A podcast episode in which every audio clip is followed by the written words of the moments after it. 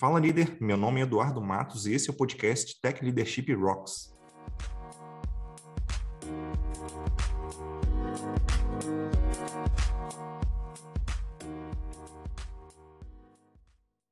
Antes de começar, eu queria deixar dois recados aqui.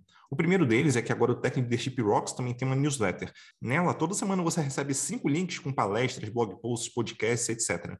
Tudo para você se tornar o melhor gestor ou gestora de tecnologia, um pouquinho de cada vez. Você pode se inscrever em techleadership.rocks/newsletter. O segundo recado é que, caso você ainda não saiba, nós temos uma comunidade no Slack focada em liderança em tecnologia. Se você quer crescer como líder ou só quer ter opinião dos colegas da área, então passa lá e dá um oi para o pessoal. Para acessar, você só precisa visitar techleadership.rocks/slack. Recados dados, agora vamos partir para a conversa com o nosso convidado. Hoje eu vou conversar com o Fábio Triweiler, ele é gerente de transformação digital Lean na Lean Institute. Tudo bem, Fábio? Obrigado aí por aceitar o convite. Beleza, Eduardo. Pô, o prazer é todo meu. E olha só que raridade, já de cara acertou meu sobrenome, hein? Que maravilha. Isso é raro demais acontecer. Que bom. boa, boa. Um prazer estar aqui, um prazer estar aqui. Conta comigo aí e bora lá, bora trocar essa ideia bacana aí. Vamos lá. É, hoje nosso papo vai ser sobre pensamento Lean, né? Daí eu queria começar já te perguntando logo de cara o que, que é isso, né? o que, que é o, o, exatamente pensamento Lean? Isso é o, o método Lean? Enfim, fala de uma outra forma. O que exatamente que é isso? Legal bacana, de fato, ele é um pensamento, ele é uma maneira né, de, de a gente agir, enfim. E se a gente contar de forma bem curta né, a história, como é que surgiu, pensa que lá, pós Segunda Guerra Mundial, Japão destruído, to totalmente detonado lá nos anos 50, né? E aí, inclusive, estava tão detonado o negócio que é, diz que a história é que os militares iam lá bater nas portas das casas para pegar garfo, faca, né, para fazer armas, enfim. Então o negócio estava caótico. E aí um chinesinho, não era japonês, né, um chinesinho chamado Taishi Ono, que ele era um diretor da Toyota naquela, naquela época, ele, putz, como é que eu consigo, né, com todo esse cenário caótico, produzir carros com qualidade, enfim, conseguir fazer isso. E aí ele foi fazer um rápido estágio, né, foi fazer um benchmarking na fábrica que era uma das mais famosas do mundo, a Ford. Então ele foi nos Estados Unidos, veio na Ford, aprendeu como os caras faziam, mas não só aprendeu, como ele fez algumas melhorias né, no, no sistema da, da Ford, trouxe para o Japão, trouxe para a Toyota, e aí o negócio ficou tão legal que ele se difundiu para todo o Japão, e não, não apenas para a fábrica de carro, mas para a fábrica de qualquer coisa. Lá nos anos 70, começou a ficar tão legal que chamou a atenção dos americanos. Tudo que chegava nos Estados Unidos, oriundo do Japão, principalmente carro e eletrônica, tinha uma qualidade muito boa e o preço muito competitivo. E aí os americanos começaram a ver, cara, o que, que tem de diferente lá nesse negócio? Né? Então, o MIT na época também ajudou a promover um, um, um, um estudo né, em várias fabricantes de automóveis no mundo, e foi quando aí se chegou na tal da Toyota. Né? Putz, os caras são bizarramente interessantes. Né? Os caras conseguem fazer muito com muito menos recurso que qualquer outro. Né? Inclusive, isso se refletindo nos balancetes. Se a gente vê ainda a, a empresa de, de, de, indústria de carros, enfim, com maior valor de mercado ainda é a Toyota, né? Aí seguido de outras como a Mercedes, a Tesla, a BMW, Volkswagen, enfim. Mas a Toyota ainda é né, a, a marca mais com mais valor no mundo.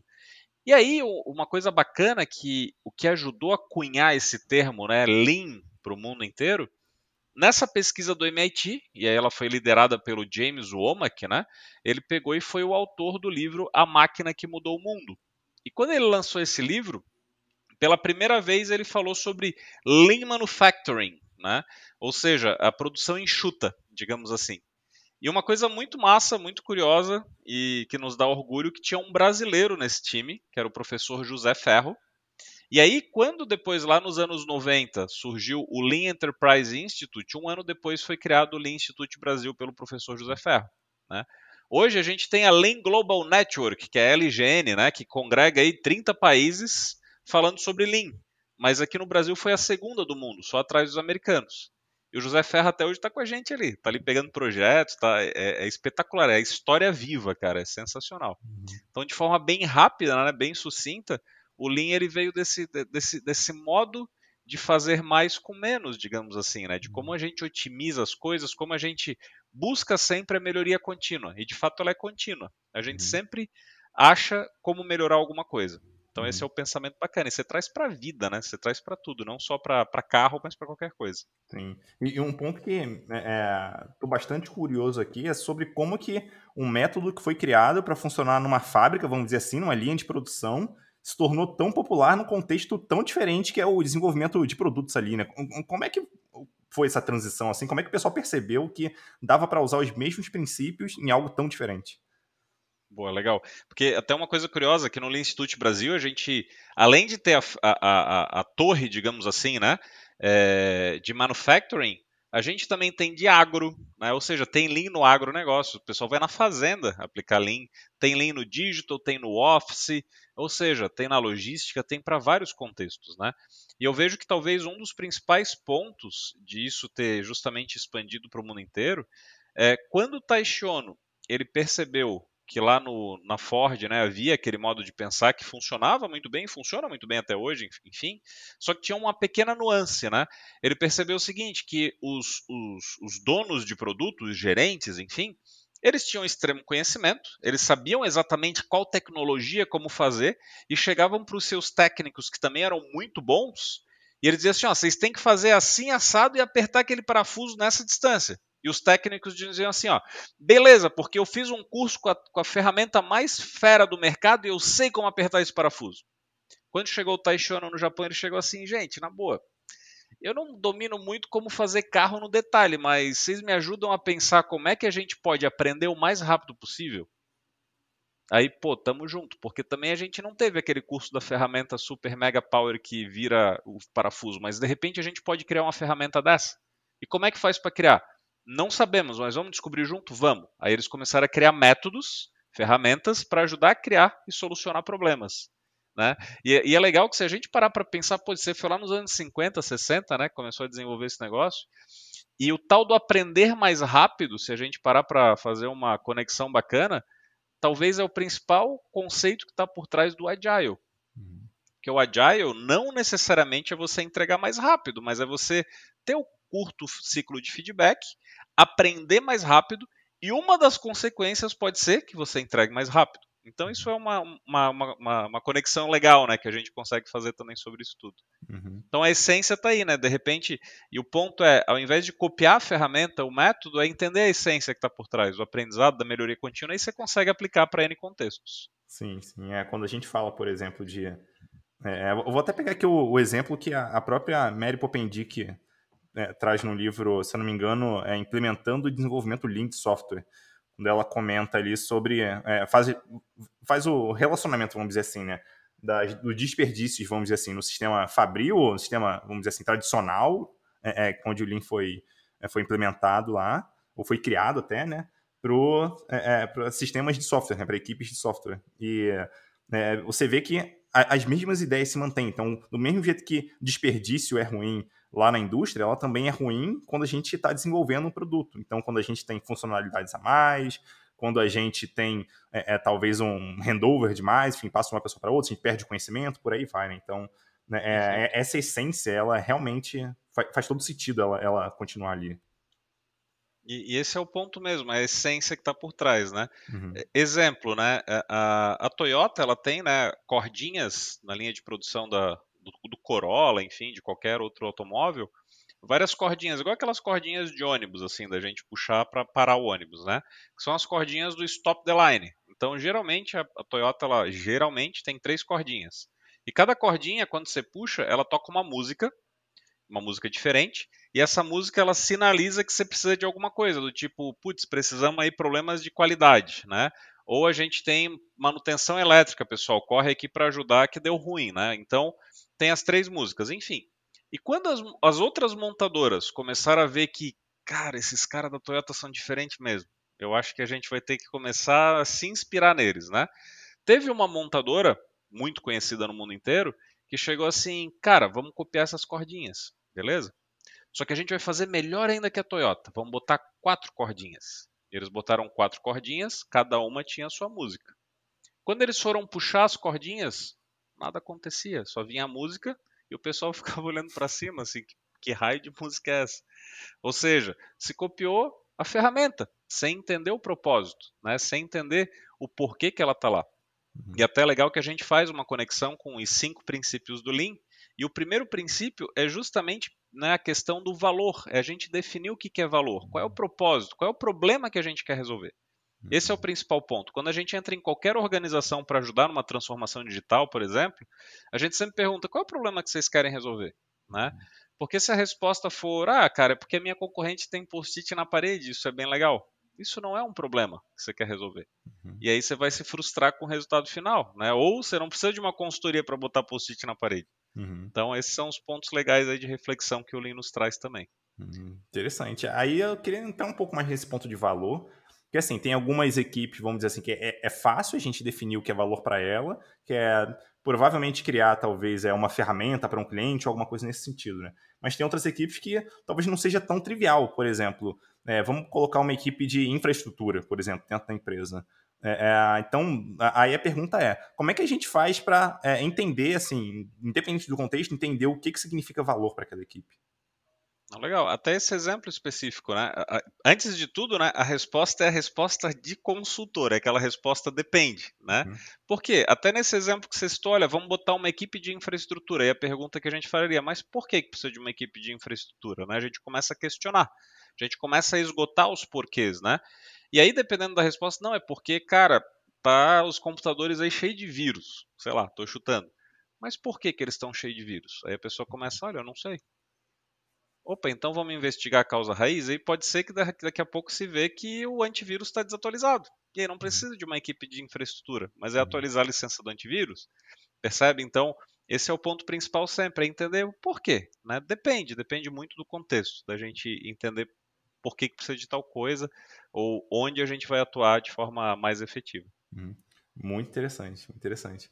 E normalmente quando você entra né, é, numa empresa, vai, enfim, é, é, fazer algum serviço numa empresa, quais são os erros mais, não vou dizer erros, mas quais são os problemas mais comuns ali que você costuma é, é, encontrar nessas empresas, quando se fala de, de processos em geral? Eu vejo que até isso conecta muito com uma, uma pesquisa que nós fizemos, o Lean Institute Brasil, a gente fez o nosso LinkedIn há quase um ano atrás, vai completar um ano agora essa pesquisa, foi feita em abril do ano passado, e a gente perguntou quais são os maiores problemas que as pessoas enxergam numa transformação, né, como um todo. E são as pessoas, né? Pessoas, uhum. comportamento humano. Não é processo, não é ferramenta, não é tecnologia, mas são pessoas, atitude, né? Então, isso é uma coisa muito interessante também. Uh, no Lean Thinking, a gente tem vários conceitos, inclusive se a gente pega o Toyota Way, né, o Toyota Way ele tem dois pilares. Um é Kaizen, melhoria contínua, né? E o outro é respeito pelas pessoas. Ponto. Simples e objetivo assim, né? E respeito a gente traduz em N maneiras, né? Pode ser através da autonomia, por exemplo. Então, por exemplo, se a gente dá autonomia para alguém, a gente está demonstrando que a gente confia na pessoa. Ou tipo, cara, eu sei que tu é fera, eu sei que você vai conseguir sair do outro lado. Mas aí tem a linha tênue também, né? Se der autonomia demais, é aquele delargar, né? Ou seja, cara, eu tô me afogando aqui, não, mas vai lá, eu confio em você, não, eu preciso de ajuda, joga uma boia para mim, né? Então, uhum. tem, tem essas questões também. Outro ponto também, que também está relacionado às pessoas, é a questão da liderança. A, a, a, liderança ser uma liderança que, de fato, ela executa o que ela prega. Né? É o tal do liderar pelo exemplo. É, ou seja, Aquele exemplo da liderança que diz assim: olha, aqui na, na, minha empresa, por exemplo, a gente prega a igualdade entre todo mundo. Aí até bota o fundo de tela aqui com arco-íris lá no Zoom, né? Uhum. Para todo mundo é igual, etc e tal. Só que daí numa reunião com a direção e com o board faz piadas homofóbicas. E aí está se contradizendo. Uhum. E aí talvez até pior ainda do que. Poxa, então não bota o fundo aqui, né? Pregando uma coisa ou outra. Então, esse é um ponto muito interessante. E ainda falando sobre liderança, um ponto também que é relativamente comum nas organizações é quando se faz uma transformação cultural, seja Lean Agile, isso é cultura, né, que a gente está uhum. mexendo na empresa, é fundamental que essa, esse incentivo ele venha de cima para baixo, mas não no, no, sentido de chicote, né, mas venha no sentido de apoio, de tipo, ei, essa é a coisa mais importante, a gente vai te ajudar a, a funcionar. Ao mesmo tempo, engajamento de baixo para cima, tem que acontecer isso. Só que aí é uhum. clássico nas empresas esquecerem da camada gerencial. E aí, quando chega na camada gerencial, o cara, não, ninguém falou que isso aí era tão importante, não. Tem o cliente gritando ali, isso é bem mais importante. Então, para com essa palhaçada de Kaizen aí, de reunião em pé e post-it na parede vai trabalhar. Aí ferrou tudo, né? Uhum. Então, pessoas acaba sendo um desafio interessante sobre isso, né? E é exercício, é você aos poucos exercitando até que as pessoas consigam fazer as devidas mudanças necessárias ali na organização. Uhum. É, quando você comenta nesse essa questão da gerência, por exemplo, né, gerência média, vamos dizer assim, é, para mim é, é, é, bem claro ali que é, talvez o, os incentivos não estejam corretos. Né? Então, não adianta a gente falar que ah, na ponta a gente espera que as pessoas, enfim, façam isso, isso e aquilo, mas se os gestores eles estão sendo cobrados única e exclusivamente pelos resultados. Então, é, é, se der os incentivos corretos, naturalmente as pessoas tendem a se comportar, é, enfim, da, da, forma como a gente espera, vamos dizer assim. Perfeito, é isso aí mesmo. Esse é o ponto. E isso tem tudo a ver com comunicação, enfim, né? Uhum. Com de fato chegar para todo mundo. E aí, uma das estratégias que o Lean Thinking nos ensina para de fato com que essa estratégia desde lá de cima chegue até lá embaixo é o Roshin Kanri, né? Uhum. O Roshin Kanri é justamente o que, que é Roshin Kanri? Basicamente é bússola, direção, enfim, né? E como você consegue administrar isso tudo, como é que você consegue gerenciar o direcionamento. Então, né, com é, é, direção e controle, basicamente isso. Com o roxinho você dá a direção para onde que você vai e com os canris você faz o controle. Uhum. Isso, é claro, tem algumas ferramentas de apoio, o próprio pensamento A3, né, você fazer um A3, você consegue desdobrar essa estratégia em vários níveis. Aí você usa também a técnica chamada catchable para fazer isso, ou seja, desde o A3 lá de cima vai desdobrando em A3 filhos até uhum. chegar no estagiário. Isso é muito legal. Porque daí o estagiário entra na empresa, o pessoal está remando, e aí diz assim: aí, por que, que vocês estão remando? Cara, não sei, só pega o remo e rema. Ferrou, né? Mas qual é a direção? Eu nunca remei na minha vida. Não, não. Vê o cara ali vai, cara, eu não tenho tempo. Mas uma empresa com roxinho carris, você chega assim, cara, senta aí e a gente está remando. Tá vendo aquele pontinho lá longe? Aquela é uma ilha que tem um resort all inclusive e a gente está remando para lá, cara. E se você remar 45 graus é melhor ainda. Pô, conta comigo, tô junto, né? Uhum. E aí cria um engajamento diferenciado. Então o Roshin Kanri também é uma técnica que, que ajuda, né? Exemplo, se a gente pegar a, a empresa lá, não é a Tesla, a SpaceX, lá do Elon Musk, né? Até então, o roxinho deles, ainda não sei se já mudou, e é legal que muda, isso é bacana também se acontecer mudanças, melhorias e, e atualizações, mas até então o grande roxinho deles era ter vida humana em Marte até 2030, né? Esse era o grande objetivo uhum. dos caras. Tá, tá pô, totalmente fora da caixa a parada, né? E aí você pensa o seguinte, poxa, quero trabalhar na SpaceX, vou fazer o Senai, será que o Senai tem um curso de vida humana em Marte, né? Ou a universidade, a USP, sei lá, né? Enfim. Cara, não tem. E aí, uhum. como é que você faz né, para chegar lá? Como é que você consegue desdobrar e criar algo que nunca foi criado? Então, uhum. o próprio Lean Thinking também nos ajuda várias técnicas para a gente poder chegar lá, para desdobrar, enfim. Então, você vai nesses caminhos de experimentação e de aprendizado, que, que o Lean Thinking ele tem várias coisas que ajudam a gente a, a ter essa base bacana. Uhum. Eu acho bem interessante porque essa é o Roxin, né, me, me parece, pelo que você está falando, é, é, talvez até muito mais uma ferramenta de comunicação. Não, não é talvez uma. Ah, você pode falar que ah, tem as metas aqui e tal. Tipo, não, mas é uma forma de comunicar o que a gente está buscando e para as pessoas saberem se elas estão indo realmente no, no, caminho correto ali. E se não tiverem, que elas saibam que elas não estão indo, que elas precisam ajustar a rota ou pelo menos reportar de que é, elas acreditam que o caminho não é aquele. É legal que além, além da comunicação, né, ela vai além, porque Além disso, você consegue de maneira clara saber, poxa, qual é a minha cadeia de ajuda se der ruim, né? Uhum. Ou também, poxa, aqui eu acabei aqui num beco sem saída. Como é que eu saio dele? Opa, vou, vou usar técnicas, vou usar um A3, vou identificar causa raiz, enfim, né? Uhum. Isso é muito legal. E o próprio A3, ele nos estimula também a, poxa, eu tenho a causa raiz, eu tenho o meu objetivo do A3, só que esse objetivo é para quando? Olha, é para dezembro de 2022. Porém, quando você vai fazer as contramedidas, que daí é o lado direito do A3, né, que é quando você começa a executar de fato ele, você começa a ver o seguinte: poxa, eu tenho cinco contramedidas, eu estou começando a aplicar elas. Ao invés de eu esperar lá em dezembro de 2022 para saber se deu certo ou não, já de repente, com dois meses aplicando as contramedidas, opa, eu já estou em 70% das minhas contramedidas. Agora eu vou olhar esse objetivo. A agulhinha está parada ainda. Uhum. Hum, acho que tem um problema, vamos rever nosso A3. E o A3 ele é um grande PDCA, né? Você, você pode voltar nele e refazer ele e recriar ele. Então ele é ele, ele é uma, uma ferramenta de comunicação organizacional, mas ao mesmo tempo de gestão dessas mudanças, né? E, e, como fazer com que isso vá, com que isso volte, porque isso é outra coisa legal também. Embora o roxinho ele venha naturalmente lá de cima, do dono, digamos assim, só que é encorajado que inclusive ele faça o caminho contrário. As pessoas consigam criticar aquilo e propor melhorias, né? uhum. Isso tem tudo a ver com o conceito de liderança Lean. Exemplo, a primeira vez que eu fiz uma reunião com o professor José Ferro, né? Eu tava lá, meu Deus, o Ferro, cara, eu pensei, né? O cara, uma lenda viva, o cara ele vai em qualquer evento Lean no planeta Terra, as pessoas tiram foto com ele, ele dá autógrafo, né? Enfim, espetacular.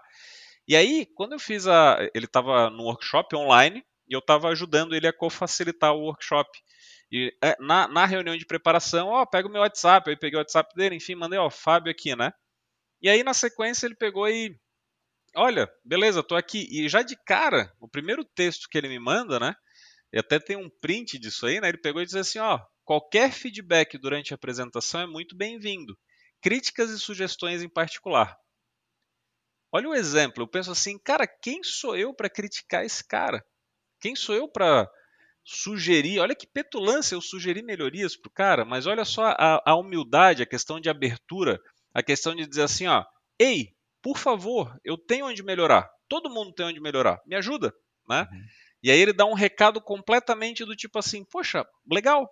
Aí eu fiz algumas anotações de sugestões de melhoria, enfim, ele, cada uma delas ele respondeu dizendo, cara, gostei, isso aqui tu me ajuda depois, tu me ensina isso aqui, pô, isso aqui eu não tinha pensado. E aí qual é o recado natural que ele dá?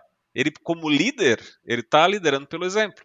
Se ele depois vier me criticar por alguma coisa, eu vou re receber da maneira mais legal do mundo, do tipo, cara, eu sei que é pro meu bem também, né? Uhum. Então você cria um ciclo virtuoso, uhum. né? Isso que é muito bacana aí também. O, o, que eu acho interessante nesse, nesse exemplo é que é, ele provavelmente não fez isso só porque ele é gente boa, mas ele fez isso porque ele sabe que é o caminho para melhor performance. Porque se ele não fizer, é, ele vai deixar de melhorar e vai deixar, enfim, de, de entregar um, vamos dizer assim, um, um, serviço, um produto melhor lá na ponta, né? Então, é, é o, o, todo acaba funcionando melhor. Então, é muito importante realmente que, que líderes consigam enxergar isso, né? Que é, por mais que a gente talvez até em muitos momentos tenha a sensação de que a gente tem a resposta correta, na verdade a gente não tem, é só uma sensação mesmo. Então é importante a gente uhum. contar com a ajuda das pessoas que estão, estão em volta da gente.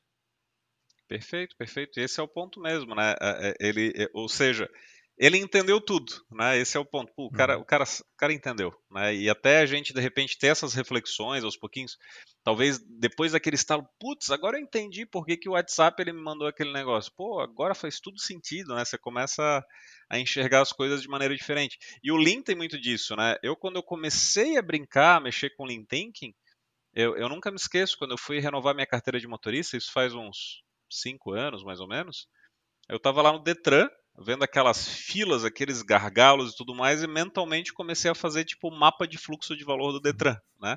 E depois eu trouxe isso pro, pro papel, né? Tipo, putz, vou, vou, aplicar, né? Mais ou menos os tempos de cabeça e virou workshop, inclusive, que a gente ministra até hoje, né? E é um, é um case muito bacana, porque a gente vê N oportunidade de melhoria. Sou especialista em Detran? Nem um pouco, não entendo nada de Detran mas a gente entende, começa a ver aos pouquinhos a questão do, do método, né? Uhum. Métodos para acabar a, a, ajudando a sair da outra ponta. Uhum. E esse é um ponto também que eu defendo bastante, sabe? É, embora a gente tenha conceitos que, que são interessantes a respeito de coisas mais abstratas, que é interessante para a gente refletir e tudo mais, mas eu acredito que o ser humano ele precisa muito de método, ele precisa de é, como fazer sabe? Exemplos. Isso se a gente parar para pensar, primeiro, pirâmide de Maslow, né? A base da pirâmide, uma das coisas é segurança. Nós precisamos de segurança. Eu tenho um filhinho de 7 anos de idade, esses dias ele está ele tá aprendendo a ler e escrever, né? E, enfim, ele está indo para letra cursiva agora, né? Só sabia as letrinhas de forma. E aí um dia ele estava na mesa da cozinha, tentando fazer um, um dever de casa, eu estava ajudando ele. E aí ele chegou assim, papai, mas eu não sei as letras de forma assim, cara, mas você aprendeu na escola, tenta fazer dele assim, mas é que lá na escola, em cima do quadro, eu tenho todas as letrinhas para eu olhar e fazer. Aí eu pensei, putz, vou fazer isso para você agora. Então eu, desen... eu, fiz todo o alfabeto em letra cursiva e deixei ele pronto, ele fez, né? Ou seja, o ser humano ele precisa um pouco, em alguns momentos, é, de algo que ajude-o a guiar, né? Que ajude. E o Lean Thinking ele traz muito método a respeito disso. Uhum. Além do pensamento como um todo, só que ele tira aquela coisa do mestre dos magos, aquela coisa assim do como é que eu volto para a terra do real? O mestre dos magos o que ele fazia? Siga o seu coração e ia embora. E aí a pessoa ficava pé da vida, né? Tipo, eu não tenho tempo de seguir meu coração, cara. Eu quero uma ferramenta uhum. para chegar lá. Me ajuda, pelo amor de Deus. Então, é, isso é uma coisa bacana também que o, que o Lean Thinking nos traz. É, acho que tem, tem as práticas ali, né? Que você é, pode usar, as ferramentas, no caso. E, mas, mas o conhecimento da base, ele acaba te ajudando até para você identificar se aquela ferramenta realmente vai ser útil ou não em alguma situação. Não é simplesmente copiar, vamos dizer assim, né? Usar a ferramenta ali e achar que... Não, Tá lá, se está escrito no livro, então eu vou usar, vai funcionar. Não, não é bem assim. Exatamente, esse é o ponto principal, né? Uhum. Não é uhum. porque funciona na Toyota que vai funcionar na Volkswagen, ou não é, talvez para a montadora XPTO, é, você vai fazer uma adaptação do método, e talvez aí é que está o X da questão. É você entender o, o contexto e adaptar para a sua realidade. Esse uhum. é o uhum. principal. E, e, eu até como tive muita experiência como Agile Coach na minha vida, é, é, eu sempre defendi essa questão do tipo, e aí, Scrum ou Kanban? Né? Gente, o primeiro, qual é o problema que você quer resolver, né? E aí depois disso junta as paradas todas, né? Uhum. Ah, mas é feio você botar. Cara, feio é não resolver o problema. Uhum. então junta, junta um pouquinho de cada coisa. Eu já tive uma vez uma implementação que a gente participou, uma implementação de Safe, o polêmico Safe, né? Safe rodando com documentações mega pesadas lá no início, bem cascatão mesmo, junto com ISO 9001 e junto com MPS-BR. Funcionava. Dava lucro para a empresa, a empresa estava no GPTW, né? E o cliente, minimamente, ele dizia, cara, vocês estão entregando.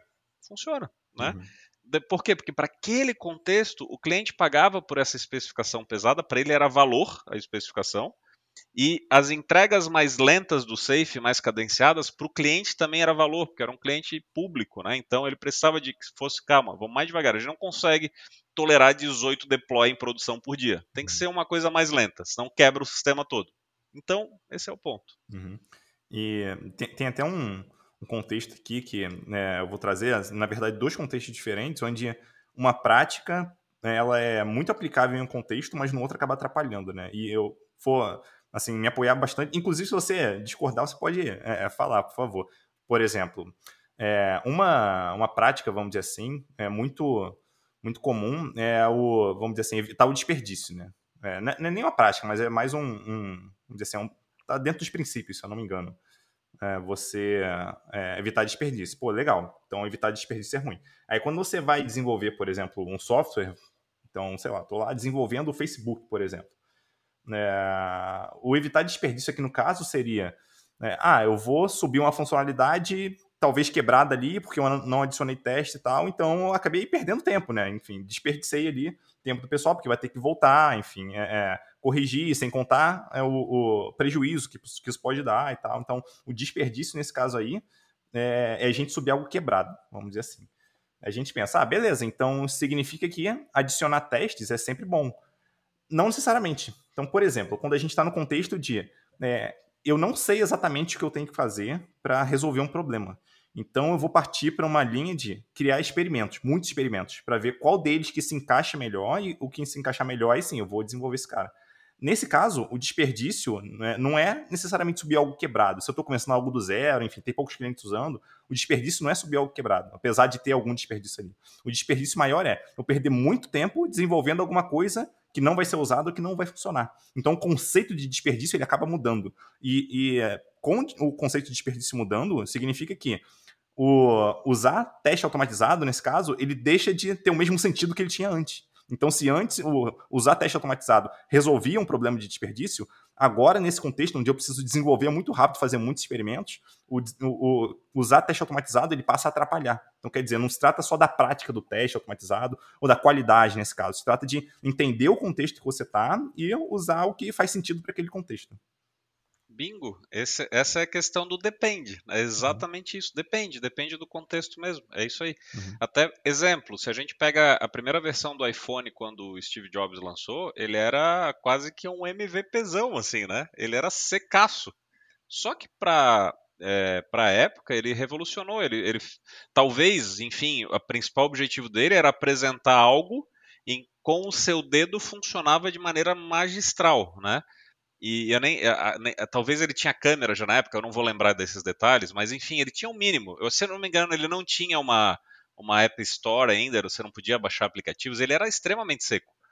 É, diz a lenda, enfim, que até era para ter lançado um pouco depois, porque faltou coisa, enfim, mas ele alcançou o objetivo dele, né? Então, nesse caso, ele não foi do tipo, putz, ele foi para lá, foi um desperdício porque teve que voltar para fazer uma versão 2.0 porque ele estava muito seco. Não, aquele foi perfeito. Né? Então, de novo, depende muito do contexto, né? E esse é um ponto bacana.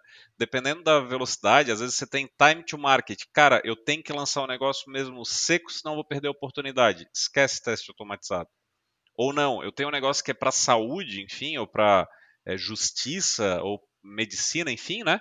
Cara, não pode ter problema, senão dá ruim. Uhum. Se a uhum. gente pega, por exemplo, o contexto de uma fábrica de aviões, né? Uma Boeing, enfim, a gente não vai ter como fazer um avião mais é, leve, enfim, com menos recursos e lança e ver o que, que vai dar. A gente, em teoria, tem uma tacada só, só que essa uma tacada a gente tem 10 anos, talvez, para desenvolver um avião. E se esse avião não der certo, a empresa fecha, né? Então, o contexto ele muda dependendo da natureza que você está. Uhum. Se você já é uma empresa que faz apps pequenininhos, cara, vamos fazer um app rapidinho, a gente desenvolve ele, sei lá, em duas semanas, bota no mercado e vê se vai dar certo. A gente tem até aquele exemplo clássico do MVP do, do Easy Taxi, né? Que é, até o Caroli ele apresenta bastante esse, esse conceito que é bem bacana, assim, que os caras eles ficaram acho que em segundo num, num campeonato do Sebrae, alguma coisa nesse sentido.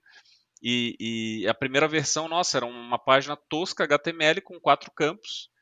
E aí quando tu clicava lá em Fábio, que quer ir de Copacabana até Leblon e, enfim, tá com uma camisa preta. Né? Era basicamente esses campos ali. Quando você clicava em Submit, atrás não tinha todo um arsenal de robôs e inteligência artificial e um call center. Não, ele bipava no e-mail do dono, né? E aí, por quê? Porque ele queria validar uma hipótese. Então o objetivo dele era esse, né? Era validar a hipótese se as pessoas iam pedir táxi pela internet. E aí quando ele viu que, putz, meu celular não para nem de madrugada, porque ele fazia interface com a cooperativa de táxi, né? ele viu assim, bingo, vou pedir agora investidores, né? Então, depende sempre do contexto. Uhum. Até o conceito de desperdício nesses casos ele acaba variando, depende. Muito bom. E você comentou mais cedo sobre a importância do respeito das, é, com as pessoas e tal. E tem uma frase bem famosa do, do Deming, que eu traduzi livremente para português, que ele fala que onde existe medo, é, os números vão estar errados, né?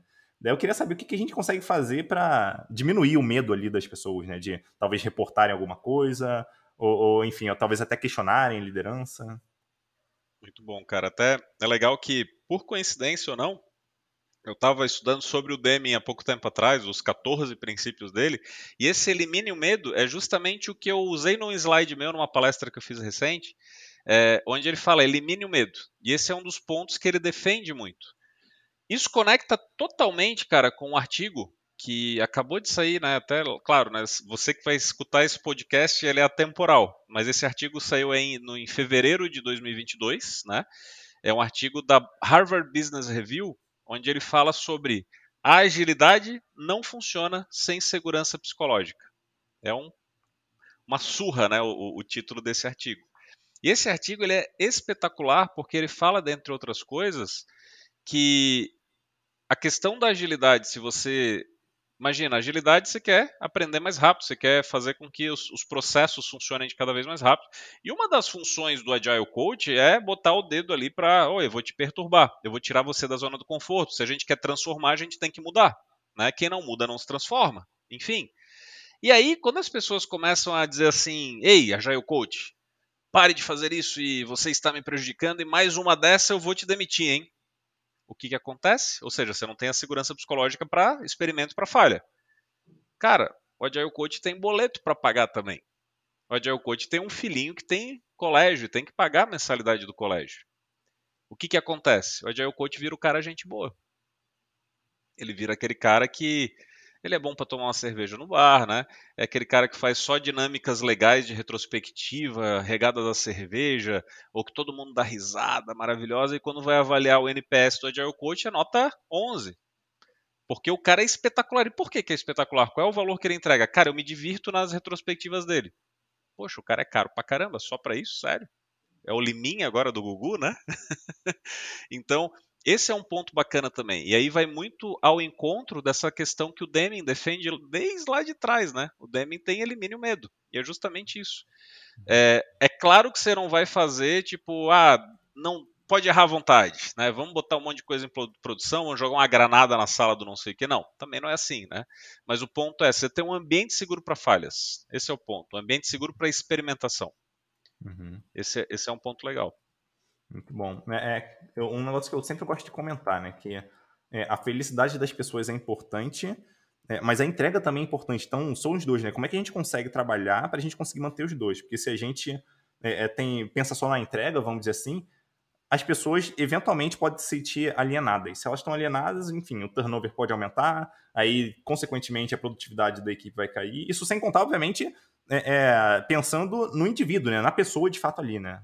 Então, é, é para mim é import, importante os dois, assim. Eu sempre gosto de, de, de mencionar que é, é, qualquer relacionamento de longo prazo tem que funcionar para ambas as partes. Porque se não funcionar para uma delas, é, ou vai ter muito sofrimento ali, é, além da tendência natural desse relacionamento se desfazer. Né? Então, a gente tem que pensar nos dois. Se a gente tem só o lado das pessoas, a gente vai ter problemas. Se a gente tiver só o lado da empresa, a gente vai ter problema também. Tem que olhar sempre no geral. E, legal que isso que você falou me fez refletir de talvez aí está uma das causas raízes, ou, ou, a causa raiz, daquela frase que diz que o agile coach ele geralmente ele trabalha o tempo dele de casa né na empresa ele é medido em dog years né em anos de cachorro. Ou seja a cada um ano é como se fosse sete então, um Agile Coach de dois anos de empresa, caraca, 14 anos já nessa empresa, você tá velho aqui, tá na hora de ir pra próxima, né? Uhum. Por quê? Porque talvez esse é um dos pontos. O Agile Coach ele sai naquela tracionando, assim, que entra, né? Ah, enlouquecendo. E talvez, será que não é por causa disso, né? De que daí começa a ter a questão da segurança psicológica, começa, hum, esse cara aí tá meio chato, acho que eu vou perder meu emprego se ele continuar sendo um Agile Coach. Então eu vou Aí o Agile Coach deixa de ser Agile Coach, e aí daqui a pouco ele vê assim, meu Deus do céu, eu tô só facilitando cerimônias divertidas, eu acho que tá na hora de eu ir para outra empresa. Senão uhum. daqui a pouco eles vão perceber isso. Sim, então sim. talvez aí esteja um dos pontos, né? E um outro ponto que eu queria puxar aqui contigo é sobre o, um, um termo bem famoso ali, é, quando a gente estuda sobre linha, que é o Genshin Genbutsu, que é, traduzindo aqui, seria o vai e veja com seus próprios olhos, ou algo nessa linha, né? Como que esses líderes conseguem aplicar essa, essa atitude, essa ação, enfim, é, ali no dia a dia com a equipe? Legal.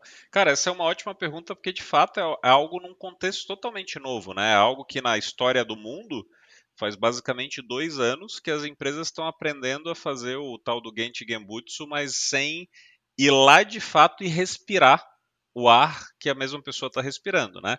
É claro que de uma maneira extrema, e tem muitas empresas que fazem isso já desde o início da pandemia, é visitar a casa das pessoas, né? Inclusive tem, tem muitos, principalmente departamentos de, de é, RH, DHO, enfim, de empresas que, que, trabalham com outsourcing, né? Até para as pessoas se sentirem mais próximas da empresa, eu já vi bastante isso acontecer. É, o pessoal, business partner, enfim, Olha, agora eu vou para a cidade de Florianópolis, lá eu tenho quatro pessoas, então eu vou visitar a casa das pessoas, tomar um café, enfim. Isso é bacana. Isso já traz, por exemplo, eu já vi casos onde, fazendo esse tipo de coisa, a pessoa chegou lá e viu assim: caraca, o cara está sentado numa cadeira de piscina e, e, o roteador dele fica lá longe e longe, enfim, eu vou, eu como business partner, eu vou patrocinar uma cadeira nova pro cara e vou aumentar a internet dele, ou enfim, falar alguma sabe? Então, e são coisas que às vezes a pessoa fica com vergonha de dizer, não, tá tudo bem comigo, não vou uhum. reclamar, sabe? Então, essa é uma das maneiras, claro, mas eu diria que são mais extremas, não é algo mais usual. O ponto é, hoje, em muitas organizações, o Gemba, ou seja, onde o valor é criado, né? Ele está aqui agora, né? É numa, é numa telinha do Zoom, é numa telinha do Teams. O time ele já nasceu assim, talvez, com um cara morando em Recife, outro em Florianópolis, outro em Porto Alegre, e talvez o happy hour na sexta-feira é jogar um Counter-Strike, né? Mais ou menos por aí.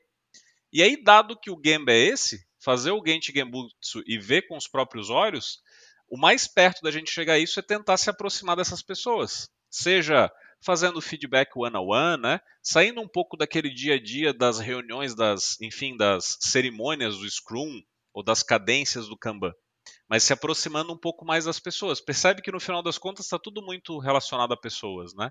Uhum. Porque quando a gente começa a perguntar o que está acontecendo e começa a entender, e aí é o tal do enxergar com os próprios olhos, a gente começa a perceber que talvez muitos dos indicadores são os tais os indicadores melancia, que a gente fala uhum. bastante, né? Aquele que é verde por fora e vermelho por dentro, é o indicador de PowerPoint. Então uhum. essa é uma das maneiras de tentar fazer as pessoas se aproximarem como um todo, Bem sem legal. dúvida nenhuma. Tem um negócio que eu gosto de fazer de vez em quando, que é, sendo líder ali de, de programadores, né, é justamente é, parar durante um tempinho e parear com o pessoal e sentir o que eles estão sentindo, porque às vezes Isso. acontece de no código tem algum problema ali recorrente que enche o saco, é, ninguém fala nada porque já meio que já está acostumado ali, e mas eu como líder eu vejo, cara, tipo, não, isso não faz sentido, vamos atuar nisso aqui para remover, sabe?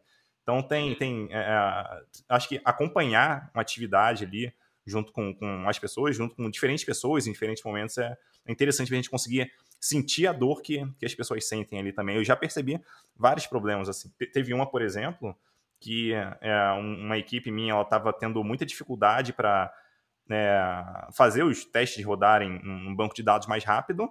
É, só que pra, na minha cabeça, não, aquilo é trivial fazer. Tipo, como assim o pessoal não conseguiu? Não faz sentido. Aí eu peguei e botei a mão para ver o que estava acontecendo. E eu percebi que tinham vários pontos ali que estavam dificultando isso. Eu, pô, não, agora entendi porque que o pessoal não conseguiu. Aí a gente deu um jeito lá, conseguiu fazer funcionar, mas quer dizer, é, eu tive que me aproximar para entender aquilo ali, porque meio que o pessoal já tinha aceitado a ideia de que não era possível fazer aquilo. Então, é, é tá próximo ali do pessoal, é, é de preferência até, é, se possível, executando o trabalho durante algum tempo, é, é acho que é interessante, é um, uma atitude legal. Boa, isso aí, você acaba se aproximando mesmo, né? Até é, é, é, eu, eu, acho que até isso se conecta um pouquinho também de novo com aquela questão do DEME, né, que você trouxe muito bem, da segurança psicológica, do elimine o medo, porque o que acaba acontecendo nas empresas que quando tem esse tipo de problema, você poderia muito bem chegar e dizer assim, ei, eu não tolero mais esse erro e chicotada. Uhum né, o pessoal talvez ele iria começar, quer saber? Na próxima vez que tiver o erro, eu vou ficar deixar quieto, vou botar a sujeira embaixo do tapete, né? E aí ou você ou você é o cara gente boa, aí você acaba fugindo, acaba tendo a fuga, né? Uhum. E aí acaba sendo uma da, dos maiores problemas que até nesse artigo da Harvard Business Review ele cita, que você acaba rasgando a primeira linha do manifesto, né? Indivíduos e interações mais que processo em ferramentas. Esse é o ponto que a galera, ah, cara, dane-se vamos fazer assim mesmo e dane-se, não vamos interagir com ninguém, mas no final tudo tem a ver com pessoas, né? No final das uhum. contas. Sim, é. indivíduos interações, mas na verdade a gente só olha para o gira mesmo. É, exatamente, exatamente. É isso aí. Boa, é, e outro ponto que eu queria ver contigo aqui, é, é o último ponto para a gente finalizar, né? É conversar um pouquinho sobre é, economia de recurso, economia de fluxo. Né? É, como, é, como, é que você enxerga isso aí? Primeiro, o que, que é, né? Explica para o pessoal qual a diferença entre economia de recurso e economia de fluxo. Ah, legal. O que eu, que eu posso falar bastante, eu conheço muito o conceito do mapeamento de fluxo de valor. Né? Uhum. Isso é, um, é uma ferramenta que a gente utiliza, né? É, e ela está muito relacionada, quando a gente fala também sobre os princípios do Lean, né? é o segundo princípio. Tem tudo a ver com o fluxo de valor. Né? Então, é, é aquele ponto desde o início até o fim. Sempre da ótica do cliente. Então, do que, que vai encantar o cliente, desde o início ao fim. Né? É, é, é, é o caminho até o valor ser entregue, basicamente isso. E teve recentemente também um, um, um vídeo no YouTube é, do John Shook, né, que é uma das lendas também do Lean Thinking, e o John Shook ele fala bem bacana sobre o mapeamento de fluxo de valor, que nasceu obviamente lá da época da fábrica e tudo mais, né? E ele tem uma frase bem forte que é muito bacana que ele diz assim: olha, uma fábrica ela sobrevive sem o mapeamento de fluxo de valor, porque se uma máquina quebra, a galera vê né, saindo fumaça, saindo faísca ou a produção parada. Porém, o, onde o mapeamento de fluxo de valor talvez ele mais traga valor hoje em dia é quando é o trabalho do conhecimento, né? Trabalho do digital, por exemplo, porque você está mapeando coisas que não estão explícitas, que você não consegue ver. mas são coisas que o pessoal está fazendo, mas está um pouco guardado aqui dentro. Uhum. Então, no final das contas, nada mais é do que um mapa que mostra o início, meio e fim, e você consegue visualizar onde é que estão as coisas, onde é que estão os gargalos, onde é que estão as oportunidades de melhoria, onde é que tem coisa boa, coisa ruim. Né? Então, é mais ou menos por aí que o negócio acaba funcionando. É uma ferramenta que uhum. nos ajuda também a, a melhorar coisas, né? É basicamente nesse caminho, de forma bem resumida. É, você comentando isso me faz lembrar muito o que é algo corriqueiro né, no, no nosso contexto, que é alguém depender da gente, ou a gente depender, enfim, de outras pessoas também.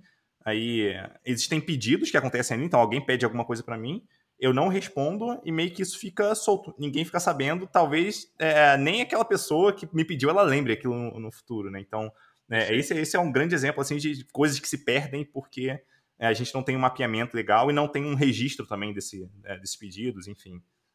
Excelente, excelente, faz todo sentido sim essa linha. E é legal isso, que através desse, mapa, desse mapa você consegue com mais clareza identificar essas oportunidades de melhoria. E o John Schuch ele fala, inclusive, né, que ele é um mapa, ou seja, ele não precisa ser no microsegundo, né, ou na, uhum. no detalhinho e não sei o que. Ele é um mapa. Ele até fala, ele até brinca, né? Ele diz assim: olha, se você quisesse que fosse exatamente igual à realidade, você não precisaria de um mapa, você iria lá e ver o que, que já acontece, né? Uhum. Então, o mapa é um mapa, né? Ele tem um nível de abstração bacana, mas que te ajuda de forma rápida a solucionar problemas também. É. Eu tenho a impressão de que quando a gente fala de mapeamento de fluxo de valor, talvez o, o principal ganho inicial dele é entender exatamente por onde que o valor navega, né? Até ele chegar na ponta. Porque às vezes a gente tem tanto desperdício ali no meio, tantas coisas que acontecem que não precisariam existir, que é, é só de ter clareza disso, as coisas já, já tendem a melhorar. E, e esse é um ponto importante, né? Que a principal função do mapeamento de fluxo de valor é você de fato criar um fluxo. É você é, saber e criar algo bacana que funcione. Já que uma das consequências de quando você cria ele, aí porque você está vendo tudo, é você identificar melhorias, né? Mas essencialmente ele tem que ter esse viés, assim, de vamos criar algo bacana que funciona. E aí uma uhum. das consequências, dos efeitos colaterais, entre aspas, opa, como eu já estou vendo tudo, eu estou vendo inclusive as coisas ruins, então eu vou aproveitar para melhorar. Mais uhum. ou menos uhum. por aí. Muito bom, muito bom. É, bom, é, eu agradeço demais pela, pelo papo aqui, Fábio. É muito legal conversar contigo. É, um abraço, cara, e até a próxima. Show de bola. Obrigado também pelo convite, Eduardo. Estou à disposição aqui, gente. Qualquer coisa é só chamar.